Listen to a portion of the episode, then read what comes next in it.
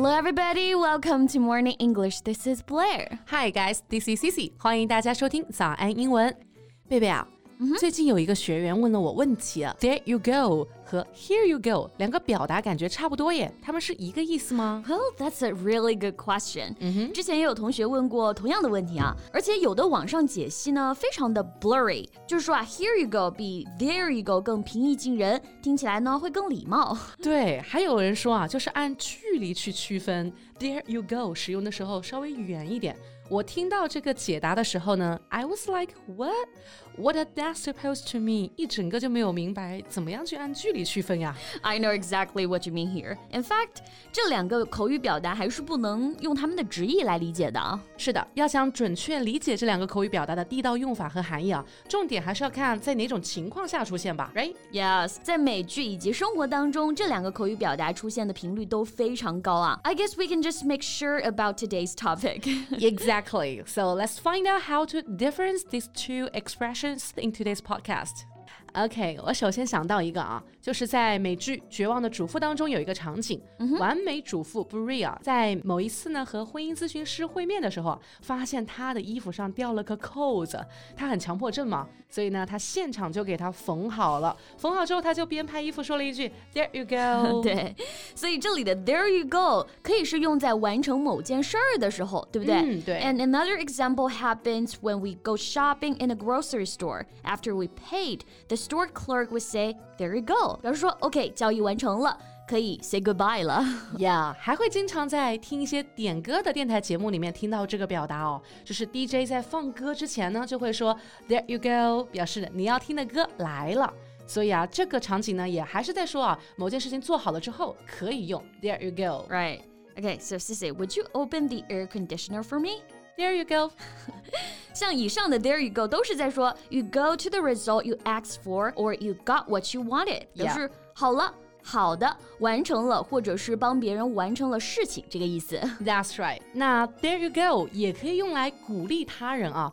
For example, if our students made a big progress, we can say There you go，表达我们对他的鼓励。啊，也听到过，当球员赢的时候啊，球场上的教练对球员就这么大喊、There you go，意思应该就说的是，哎，好样的，真棒，对吧？ Absolutely. 那这个时候啊，there you go equals you go there means you go to the destination, you accomplish it. 本质的意思啊，就是说你完成了某一个结果。 Correct. All right, 贝贝、I think the scenery in Thailand is just so beautiful. We really should go there and take a look. There you go，哎，说的没错啊。 谢谢。Did you watch the Game of Thrones? I just recommended to you last time. Of course, except for the ending, it's definitely a masterpiece. There you go 。说的对。那这里的 There you go means you go to the right answer or you finally got the right answer. Yeah, okay, well, baby, you know, I learned psychology in college. I learned all about Freud. And some of my classmates think he is a miserable human being. He grew up in the late 1800s. There were no appliances back then. There you go. So here, there you go means what you're saying goes to the point. You proved your point. 但是这你好像对我有点敷衍啊。You're not interested, right? 本质的意思就是说啊，我刚刚说的话呢，你听了，但是呢，没有那么感兴趣。There you go. OK，那这里的 there you go 又变成了上面我们提到过的那个意思啊，就是哎，你说对了。OK，好，我已经知道你对我大学学了什么不感兴趣了。OK，那我们再来看一看，Here you go 又在什么场景之下使用呢？All right, let's get back to the situation we mentioned before. 在商店买东西啊，当付好钱拿到东西的时候，还记得店员说了什么吗 There you go，好了。？Right，就是东西已经拿到手了。那在给你东西的时候，店员就会说 Here you go，给你。哦，所以呢，在给人递东西的时候啊，我们就会说 Here you go。是的，For example。Here you go, ma'am. This is your boarding pass. 这就是经常在机场上会听到的一个对话。哎，给您，女士，这是您的登机牌。OK，Here you go，Blair。What? My love。谢谢您啊，就有被吓到。OK，能不能不要说出这样的土味情话啊？Just kidding. OK，那 here you go 啊，还有其他的意思啊，就需要根据特定的场景去理解了。是的，因为像这种表达一般都不会只是一个固定的意思。嗯当我们积累的足够多的时候呢，你就能够运用自如了。那我们再来看几个生活当中的例子啊。OK，比如说在餐厅吃饭的时候，服务生说 Here you go, enjoying your meal。那这里的 here you go 就有提醒对方的一个意思啊。嗯，再比如说，当我们在饭桌上等朋友的时候，给朋友留了个空位，然后他来了，we would say Here you go, I saved this seat for you。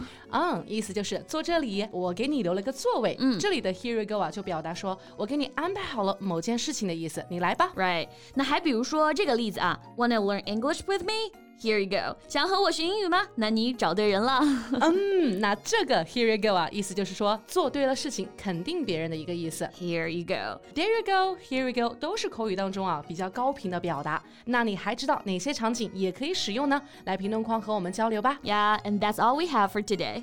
So thank you so much for listening. This is Blair. This is Cici. See you next time. Bye.